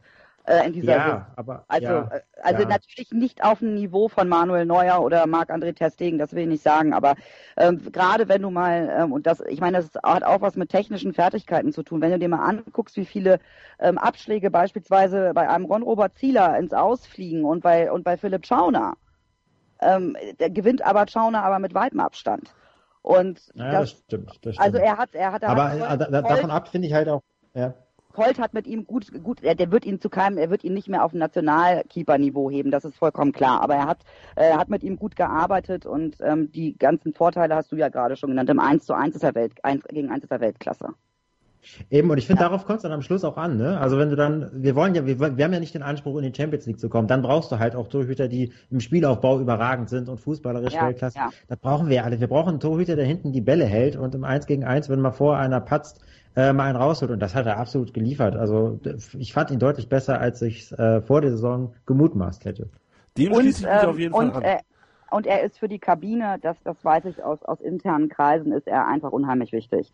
Das sind halt dann so Soft Skills noch. Also er ist halt einfach für die Mannschaft in der Kabine, auf dem Platz, ist er einfach, ist er einfach wirklich wichtig und das ist halt auch nicht zu unterschätzen. Das wäre dann noch tatsächlich meine Anschlussfrage gewesen, Mareile. Esser hat so eine kleine Kampfansage rausgehauen jetzt am Ende der Saison, so von wegen, ja, ich lasse mich hier nächste Saison wieder von, ne, geht's wieder von vorne los und ich, mein Ziel ist es zu spielen. Glaubst du ernsthaft, dass Breitenreiter insbesondere auch unter dem Aspekt, den du gerade genannt hast, Schauner ist Kapitän und ich glaube, er ist nicht Kapitän, weil sich kein anderer gefunden hat, sondern weil die Mannschaft glaubt, dass er dafür der Richtige ist. Und weil Edgar Prippen einen Kreuzbandriss hat. Ja, aber der, der arme Junge, nein, dann, nein den, den habe ich hier nicht heute nicht auf meinem Zettel stehen. Aber glaubst du ernsthaft, dass Breitenreiter äh, Schauner rausnimmt und Esser aufstellt Nein. nächste Saison? Nein. Nein, also ich glaube auch, dass Schauner nächste Saison auch ähm, Kapitän Nummer eins wird. Ähm, natürlich alle Daumen gedrückt für Eddie, dass er schnell auch wieder spielen kann. Ähm, aber ich glaube, dass, dass Schauner einfach unter Beweis gestellt hat im Verlauf dieser Spielzeit, dass er wirklich der Kapitän der Truppe ist. Und ähm, ich, ich kann mir das, also auch von den, also wann immer Esser gespielt hat, sei es im Pokal oder ähm, als, als Schauni mal nicht konnte, der hat ja, hat ja gar nicht viel falsch gemacht, aber das ist das, was ich von Anfang an der Saison gesagt habe. Ist sicherlich auch ein wahnsinnig netter Kerl. Also der wirkt ja nicht irgendwie blöd oder sowas, aber äh, Schauner hat einfach eine Aura und ein Standing in der Truppe und hat eben hat natürlich Fehler gemacht, die, er hatte ja wirklich eine schwierige Phase, ne? Also das war ja auch wirklich so kurz vor nackig, dass du gesagt hast, also wenn ihm jetzt noch ein Ding passiert, musst du den rausnehmen. Ne? Aber das ist dann, hat er ja, hat er ja überwunden, hat er auch stabilisiert dann wieder die Leistung und so. Also es gibt, äh, es gibt im Augenblick, auch gerade nach dem Auftritt in Leverkusen, nicht viel, das dafür spräche, auf der Torwartposition auch nur irgendwas zu verändern. So sehe ich das auch. Und dann gehe ich davon aus, wenn wir nicht noch jemanden verpflichten, und damit meine ich nicht Leo Weinkauf, dass wir nächste Saison wieder mit Philipp Schauner im Tor spielen werden. So, jetzt Blick nach vorne. Niklas Füllkrug, 14 Tore, drei Vorlagen. Martin Harnik, neun Tore, drei Vorlagen. Irgendwo habe ich vorhin gelesen, vier. Ich glaube, ist auch egal. Ich bin ganz ehrlich, hättet ihr mich vor der Saison gefragt, wer macht mehr Tore von den beiden, hätte ich gesagt, mit Abstand Martin Harnik. Äh, Ähm, Hätten wir alle gesagt. Ja. Ja. da habe ich mich geirrt. Und Haben wir uns alle geirrt. Alle. Wir- alle miteinander. also ich bin aber am Ende auch ganz froh, dass Martin Harnik dann auch neun Tore gemacht hat. Also ähm, das sind zusammen sind das 23 Tore. Wir haben ein Stürmer-Duo, das 23 Tore geschossen hat. Christoph, mir geht das Herz auf fast. Total. Und wir haben eine super, eine super Definition ja auch dadurch gewonnen. Er ist ja unser Jahrhundert-Rekordstürmer. Ne? Ich glaube, das ist, glaube ich, die offizielle Formulierung. Jahrhundert-Rekordstürmer. Ja. Das finde ich großartig. Das ist toll.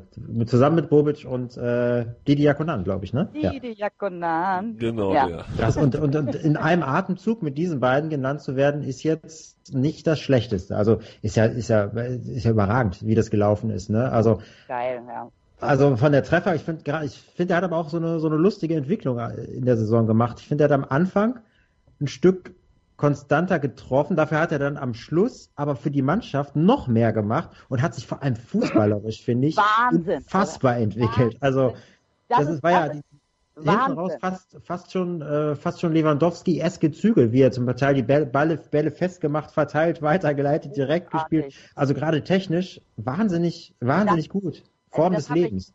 da bin ich, bin ich sowas von bei Christoph, gerade was diesen Punkt der fußballerischen Entwicklung anbetrifft. Das ist ja unglaublich, was Breitenreiter mit dem gemacht hat. Also da, du hast ja vorher immer so gedacht, äh, Fülle wäre so ein bisschen hüftsteif und ja, der hat, der kann gut auf die Bude dreschen und da weiß er manchmal auch, dass er, wo er zu stehen hat, aber du hast dem ja erstmal, du hast ja nicht in einem Atemzug mit Füllkrug gesagt, technisch gut.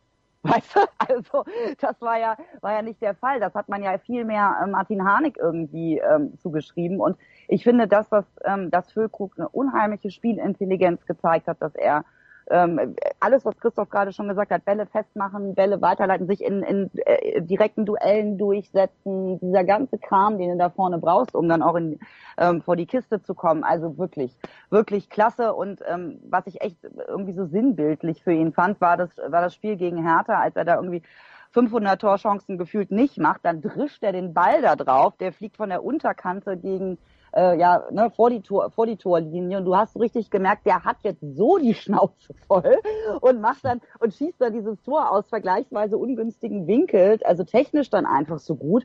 Und da hast du halt auch gesehen, was er für eine Mentalität hat und das kommt halt noch oben drauf. Der hat eine Mentalität, das ist ein Hannoveraner Junge, der identifiziert sich total hier mit der ganzen, auch mit der Region, mit dem Laden. Ähm, der ist irgendwie auch drollig, wie er damit sagt, der sieht ja eigentlich aus wie 14, wenn du dem so ins Gesicht guckst. Ne? so irgendwie ist halt, also ich finde, der ist einfach so wahnsinnig sympathisch auch und es ist, es ist, es passt gerade alles total toll bei ihm. Ich, ich drücke fest die Daumen, dass er die Form konservieren und in die nächste Saison mit reinnehmen kann. Das wäre ganz fantastisch, denn dann mhm. hätten wir zumindest, was den Sturm angeht, eine Sorge weniger. Auf äh, jeden Fall. Verkauft wird der nicht mehr, da sind wir uns alle einig, ne? Also bist du wahnsinnig. Er, ich glaube auch nicht, dass er das wollen würde, ehrlich Nö. gesagt. Also ja. ähm, gibt es keinen Grund, aus mehreren Gründen nicht. Nö. Ich denke. Aber man, aber man sieht auch an Füllkrugs Beispiel toll, ähm, dass, dass Breitenreiter auch den Kader geil gemanagt hat. Weil der war ja auch Mareile, Mareile. Ja, Entschuldigung, ich bin gerade so aufgeregt. Und jetzt glaube ich nämlich, dass du mein, mein Spickzettel hier äh, vorab Nein. gelesen hast. da kommen wir doch gleich noch zu. Ja, ich halte doch schon die Klappe. Ich freue mich nur so gerade. Ja, ich freue mich auch. Es war, es war ja auch eine taugliche Saison, würde ich sagen. Aber ähm, Hanik, Füllkrug, ja, das, das lief ganz gut. Und ähm, verpflichtet wurden sie ja tatsächlich beide vor der Zweitligasaison und ich erinnere mich noch an den Tag, das waren die beiden, die, die gleichzeitig verpflichtet wurden. Einen haben wir noch, hat die Social Media ja. Abteilung damals rausgehauen und wir haben alle sehr gelacht und gedacht, wow, jetzt haben wir aber ordentlich nachgelegt und das war dann tatsächlich für die zweite Liga gut und auch für die erste. Wie gesagt, 23 Tore zusammen, die beiden Jungs in der Bundesliga, das ist ordentlich. Ja, und ordentlich ähm, ist jetzt der letzte Spieler, den wir noch kurz besprechen. Kurz, ja, vielleicht kann man, man kann wahrscheinlich gar nicht lange genug über ihn sprechen. Ähm, er ist so ein bisschen was wie der, der 96-Held der letzten Jahre, Salif Sané. Oh. oh. Salif Sané wird den Verein verlassen. Er wird nach Schalke wechseln und ich denke, ähm, das verstehen wir alle, aber. Bombentyp, richtig, richtig gute Saison mit kleinen Ausreißern nach unten. Christoph, unterschreibst du das so? Absolut. Über, überragende Figur natürlich. Also ich habe es ja eben schon gesagt, einer von den Namen, die man mit 96 tatsächlich in Verbindung bringt. Wie lange war der jetzt hier? Fünf Jahre, ne? Fünf, fünf ja. sechs? Fünf, fünf, fünf, fünf glaube ich. Ja. ja. Äh, wann war denn zuletzt mal ein Spieler, der diese, dieses Potenzial hatte, fünf Jahre lang bei Lars uns Stindl. ist? Ja, ja, okay, okay. Ja. Stimmt, gar nicht so lange her. Stimmt, okay, ja. alles klar. Aber den war er ja auch nicht böse. Nein, aber ich weiß, was du meinst. Ja, klar. Nein, ja. und äh, ist mit runtergegangen, ist wieder mit hochgegangen. Absolute äh, Führungspersönlichkeit hat sich auch über die Jahre hinweg vom Enfant terrible zum, zum, zur Führungskraft entwickelt. Äh, outstanding im Kopfballspiel, sowieso müssen wir nicht drüber reden. Spielaufbau ja, so, passt eigentlich auch. Äh, ich freue mich einfach für den Jungen, dass er nächste Saison Champions League spielen darf. Ganz ehrlich, ich finde es ich find's ja. absolut gut. Also, ob es jetzt Schalke oder sonst ist, ja, ist völlig egal. Ich hätte ihn noch lieber, ehrlich gesagt, dann in England oder so gesehen, aber ähm, passt voll. Also ich freue mich für den Kerl, dass er Champions League spielen darf, hat er sich verdient und es war ja ein absolut sauberer Abgang auch mit ja. Tränen, mit allem, also alles cool. Man hat ihm das auch geglaubt, ne? Also das war, er wollte, ja. ich glaube, er wollte nämlich, er ist ja so, er gibt, er gibt ja nicht gerne Interviews und ich glaube, er zeigt sich auch so in seiner Verletzlichkeit auch nicht gerne, äh, hat ja versucht, das zu überspielen, so ein bisschen, dass er eigentlich jetzt richtig mal kurz heulen muss, ne? Als er dann, als er dann runterging gegen Hertha. Und ähm, das macht ihn halt auch sehr sympathisch. Also man, ich, ich, er hat das ja auch gesagt, der, der, der kam als ganz junger Kerl aus Frankreich hier nach Hannover sprach die äh, Sprache nicht und ähm, spricht jetzt mittlerweile vernünftiges, ordentliches Deutsch, auch nicht perfekt, aber du, aber sagt halt, das ist seine Familie. Und natürlich, weißt du, wenn du, du hast hier niemanden, ähm, kommst dann in den Fußballverein und wenn das dann, wenn du dann eine Truppe vorfindest, jedenfalls jetzt in den letzten zwei Jahren, die halt eben so im Innenverhältnis auch so gut funktioniert, dass das nicht einfach ist zu gehen. Aber natürlich muss er gehen für seine persönliche Entwicklung. Ne? Das ist, ähm, und es ist also dass der, der muss jetzt Champions League spielen, der muss, der muss tatsächlich den nächsten Schritt machen und das heißt den Verein wechseln. Mhm. weil wir leider er, kein Champions League Verein sind. Das wird er auf Schalke vermutlich, hoffentlich schaffen. Wir drücken ihm die Daumen. Ich sage vielen ja. Dank für die drei Tore am Ende der Saison, die mir meine Sportwettensaison dann noch so ein bisschen Ach, verschönt Mensch, aber weißt du, wie schön das auch war, dass er dann gegen Hertha noch, äh, noch ja. dieses, dieses Tor dann macht und das dann eben auch irgendwie, der, der, weißt du, das war halt so ein Abgang nach Maß. Der hat uns dann einfach auch, ich meine, wir waren ja auch vorher im Grunde irgendwie irgendwie safe, aber musste es halt festmachen. Und genau. Sanés zweites Tor äh, war zu dem Zeitpunkt auch echt unheimlich wichtig in dem Spiel da, weil Hertha ja zu Beginn auch Chancen hatte und und so. Und das war einfach, einfach rundrum schön. Und, ja, genau. und, und so. Ne? Die Feel Good Story von Hannover 96, Salif Sané. Ja. Das unterscheidet uns dann auch von Leverkusen, ne? Weil wir haben unsere, unsere schöne Abschiedsheldengeschichte gekriegt. Das stimmt, ja. das stimmt. Wir so. spielen beide, wir beide spielen keine Champions League. Das ist alles in Ordnung. so.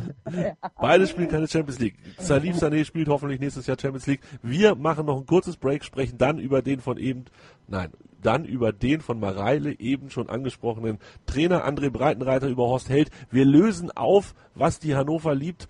Mitglieder getippt haben am Anfang der Saison, wo Hannover 96 landet. Ich habe tief im Archiv gekramt und dann ähm, machen wir die Sendung zu.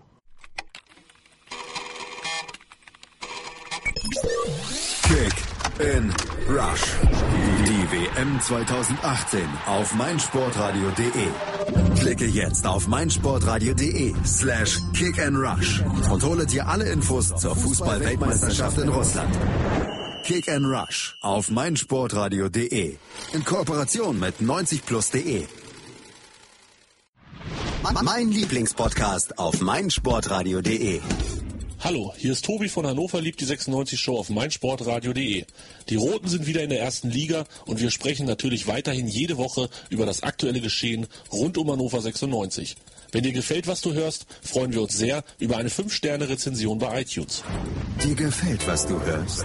Dann rezensiere unsere Sendungen jetzt auf iTunes und gib ihnen 5 Sterne. Jetzt haben wir über die Spieler gesprochen, jetzt müssen wir natürlich noch ein bisschen um die Jungs drumherum sprechen. Auf der einen Seite André Breitenreiter. Und wenn man Kind, Held und Breitenreiter als die drei wichtigen Männer neben dem Platz betrachtet, dann kann André Breitenreiter ja eigentlich nur gut aussehen, wenn man die Saison betrachtet, oder Mareile? Ja, nein, also ähm, das ist natürlich alles äh, mit dem ganzen Toru Wabohu drumherum, nicht nur Fans, sondern Held hat ja auch seinen eigenen Nebenkriegs äh, Nebenkriegsschauplatz aufgemacht, so als wäre er fast eifersüchtig, könnte man denken, auf das Theater. Aber nein, ähm, äh, Breitenreiter hat einen tollen Job gemacht, hat die Mannschaft unheimlich, äh, unheimlich flexibel äh, in die Saison geschickt. Ähm, die Mannschaft hat also er hat ja, weißt du, die haben ja nicht gespielt wie ein Aufsteiger, sondern die haben, ähm, die haben Ballbesitz, Fußball gezeigt, die haben gezeigt, das habe ich vorhin schon einmal gesagt, dass sie sich bemühen, sich aus jeder Situation irgendwie spielerisch ähm, zu lösen und das ist ähm, deutlich mehr, als man von den allermeisten Aufsteigern und im Übrigen auch sonst von so mancher Bundesligamannschaft sieht. Und deswegen, das ist natürlich alles noch lange nicht perfekt und das ist auch oft fehlerbehaftet gewesen, aber es gab in dieser Saison nur ganz, ganz wenige Spiele, die ich die wirklich nicht gut waren. Und selbst in der langen Zeit, in der wir fast alles verloren haben, hat die Mannschaft immer eigentlich anständig Fußball gespielt. Ähm, und deswegen ist das, ist der Job, den Breitenreiter gemacht hat, ähm, gerade in der Komplexität, ähm, die die Mannschaft so an Spielsystemen oben drauf bekommen hat, ähm, höher einzuschätzen als der oft zitierte und viel umjubelte Mirko Slomka, der eigentlich nur relativ einfachen Fußball, der dann irgendwann auch aufgebraucht war, hat spielen lassen.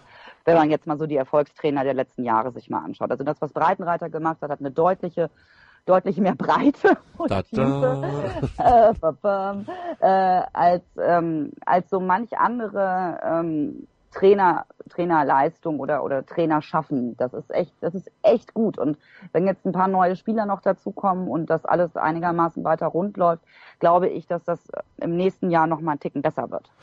Ja, sein Vertrag läuft noch bis 2019 und Christoph, er hat in Anführungsstrichen Bedingungen gestellt für eine Vertragsverlängerung. Er hat gesagt, ich möchte sehen, dass die besprochenen Veränderungen umgesetzt werden. Ich möchte sehen, dass wir unsere Ziele auch erreichen können. Da geht es nicht nur um den Kader, das ist klar, dass es wäre jetzt auch zu komplex, wenn wir das alles ansprechen würden, aber auch in der Infra Infrastruktur müssen wir uns verbessern. Der Trainingsplatz soll eine Rasenheizung kriegen, es soll ein neues Flutlicht geben und er möchte dann gucken, wie der Kader zum Beginn der Saison ist und dann möchte er gerne in Hannover verlängern. Sagt aber auch, ich bin Hannoveraner, fühle mich sehr wohl. Das spielt für mich in der Entscheidungsfindung aber keine Rolle. Wie glaubst du, würde es mit André Breitenreiter in Hannover weitergehen?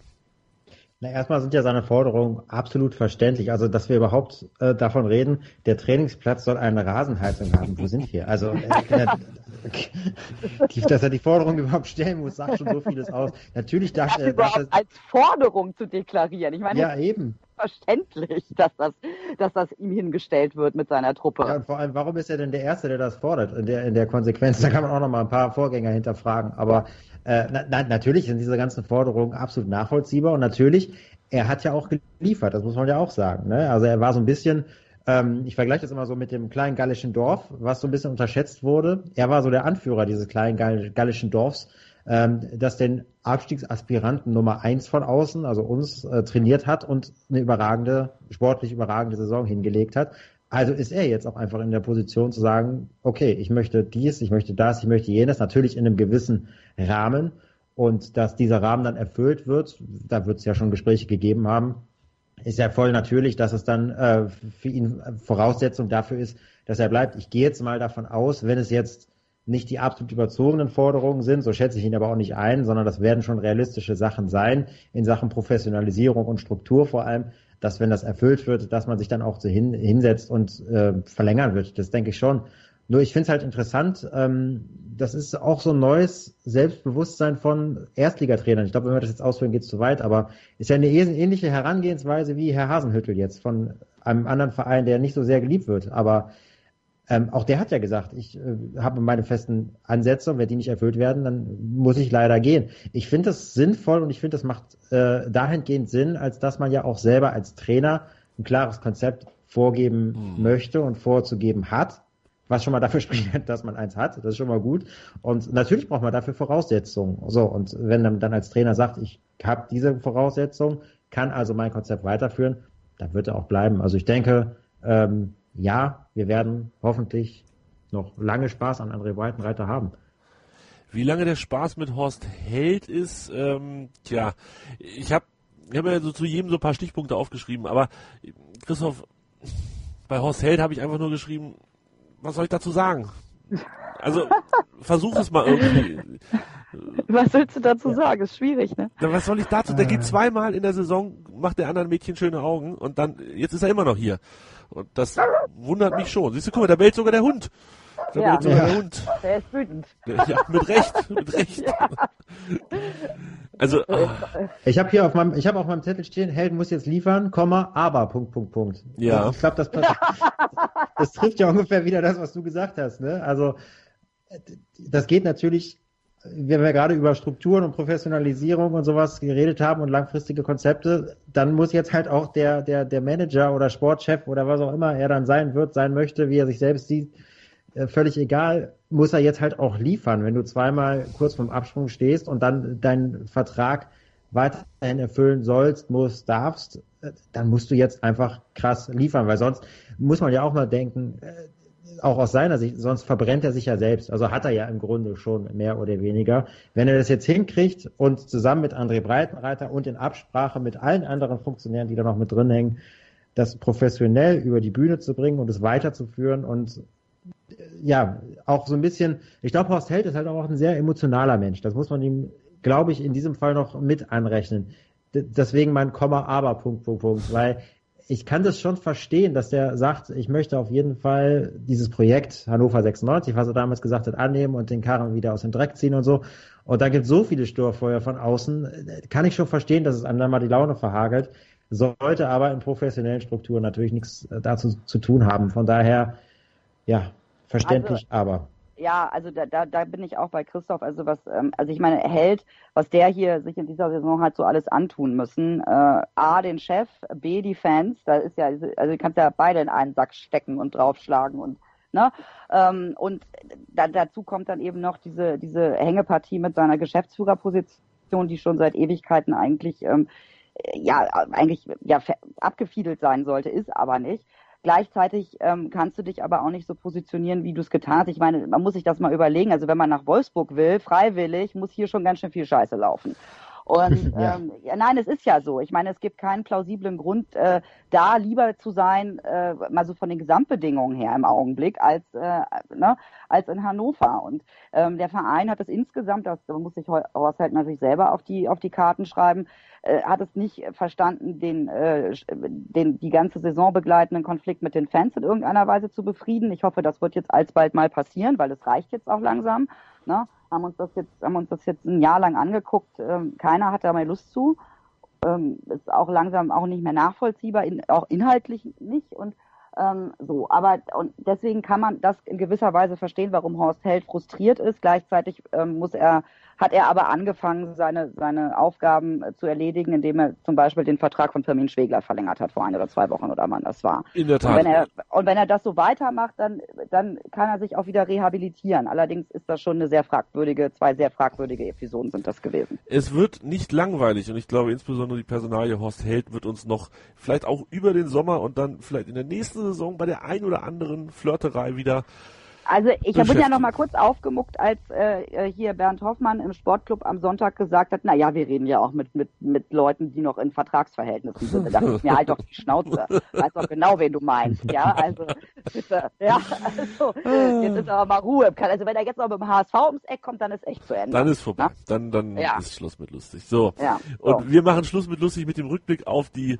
Spieler und Verantwortlichen und kommen jetzt zu den wirklich spaßigen Dingen. Wir blicken ganz an den Anfang der Saison zurück und schauen uns die Tipps für die Saison an. Und zwar von den Leuten von Hannover Liebt.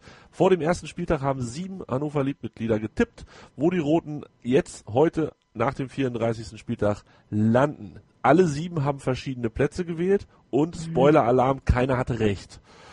Sehr so. gut. Mareile wusste tatsächlich ihren Tipp noch. Sie hat gesagt, ich habe getippt Platz 7 und damit hatte sie recht. Also, dass sie das getippt hat. Mit dem Ergebnis hatte sie natürlich nicht recht. Hans war der optimistischste in dieser Runde, Platz 4. Da waren wir zwischendurch auch mal, aber das ist halt auch schon ein paar Wochen und Monate her.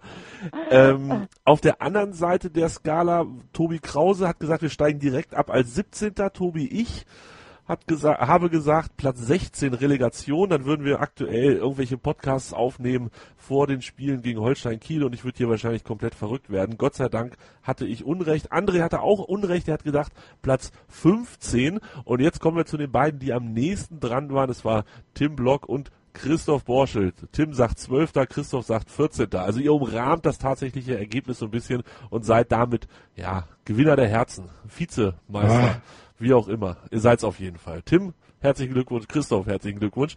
Tim war auch derjenige, der mit 2-1 für Leverkusen das beste Tippergebnis für die letzte Woche rausgehauen hat. Jans 3-0 war zwischendurch richtig. Mein 4-1 irgendwie nie. So. Nee. irgendwie nie. Aber, also es war nicht, nicht weit weg, aber es war nie richtig.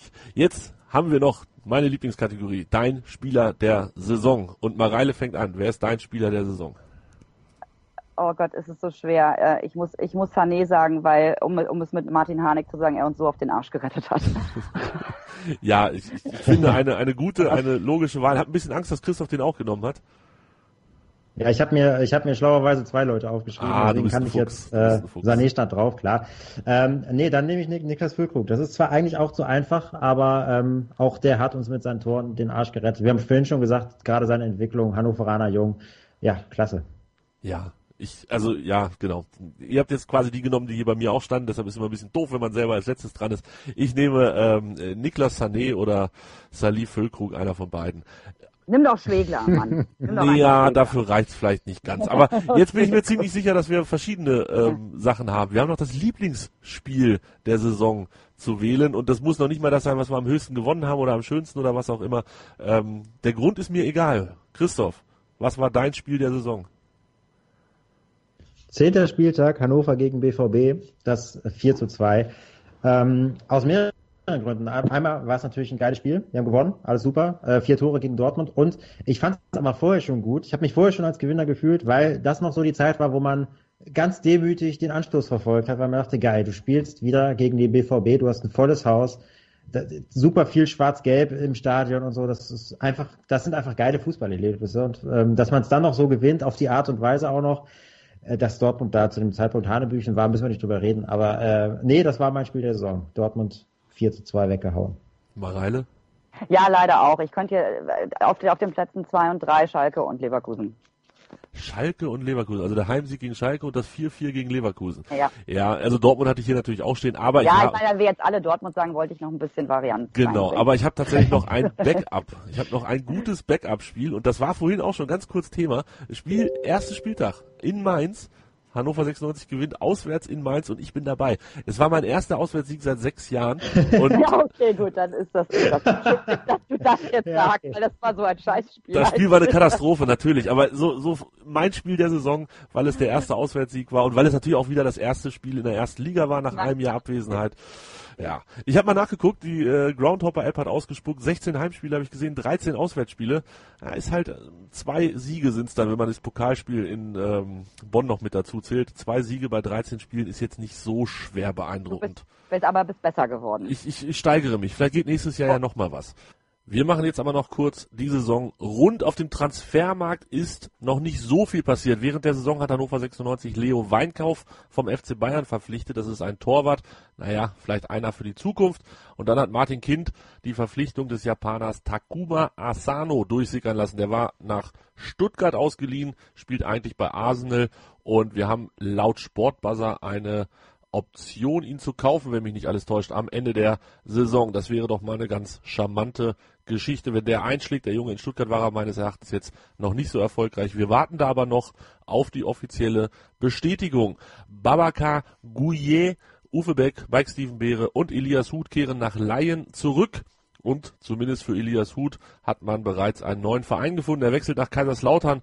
Hannover hat auch das laut Medien. Eine Rückkaufoption für rund 700.000 Euro nach zwei Jahren. Mal schauen, wie sich dieser Junge entwickeln wird. Den Verein sicher verlassen. Wir haben drüber gesprochen. Salif Sané, außerdem Felix Klaus, Marius Wolf wird endgültig nach Frankfurt wechseln und wenn es dumm läuft, dann auch gleich für ein Vielfaches der halben Million, die wir wohl gekriegt haben, direkt weiter wandern. Und außerdem Charlie Benchop verlässt Hannover 96 und schließt sich dem FC Ingolstadt an. Das war unser Rückblick auf die Saison 2017, 2018. Wir haben Highlights und Enttäuschungen gehabt. Am Ende war es Platz 13 und der Klassenerhalt und viel mehr haben wir doch alle irgendwie auch gar nicht gewollt. Oder? Wir sagen Danke für jeden Download, für jede Diskussion auf Twitter, auf Facebook und hoffen, dass euch die 40 Ausgaben, so viele waren es dieses Jahr, von Hannover liebt gefallen haben. Und ich persönlich sage Danke an alle meine Gäste, als da wären. Mareile Ide von Antenne Niedersachsen, Christoph Borschel vom Magischen Zweieck, beide auch diese Woche mit dabei gewesen. Unser Europa League-Sieger André, herzlichen Glückwunsch an dieser Stelle zu allen Erfolgen der letzten wenigen Tage, die du da hattest. Tim Block, vielen Dank, vielen Dank Tobi Krause von 96freunde.de und seit neuestem ist er auch Buchautor. Lutze, vielen Dank. Olli Seidler von Sky, Jan Rode, der ist übrigens schon länger Buchautor, Gunnar von Niemals Allein, Kai, Olli, der Ideengeber, so ein bisschen der Ideengeber gewesen für das 96-Spiel meines Lebens und last but not least, der Hans. Ohne euch wäre diese Sendung nicht möglich. Vielen, vielen Dank von mir. In der Sommerpause melden wir uns natürlich auch noch. Wir werden über das aktuelle Transfergeschehen sprechen. Wir werden das ein oder andere 96-Spiel meines Lebens veröffentlichen. So ist zumindest aktuell die Planung. Wir haben bisher fünf Rückblicke auf 96 Spiele meines Lebens veröffentlicht. Die findet ihr unten in den Show Notes. Und damit ihr das alles nicht verpasst während der Sommerpause, abonniert uns. Das könnt ihr entweder tun über die Homepage www.meinsportradio.de. Da ist es ganz einfach. Oder ihr macht es über euren Podcatcher. Auch das ist nicht viel schwieriger. Ihr klickt dort oder ihr sucht dort nach Hannover liebt, findet uns und verpasst keine Sendung. Und jetzt ist es 14 Uhr und jetzt muss Christoph los. So sieht's leider aus. Das war's für diese Ja. Woche. Vielen Dank fürs Zuhören. Tschüss. Hannover liebt die 96 Show. Hannover 96 pur auf meinsportradio.de. Ich habe mich natürlich schockverliebt, weil die war wirklich ganz, ganz klein. So begann die Mensch-Hund-Beziehung zwischen Christina und Tierschutzhund Frieda. Und wie es danach, nach dem ersten Moment der Verliebtheit, so weiterging und welche Klippen es danach zu umschiffen galt, das hört ihr in der neuen Ausgabe von Iswas Dog, dem Podcast für harmonische Mensch-Hund-Beziehungen. Iswas Dog? Mit Malte Asmus. Überall, wo es Podcasts gibt.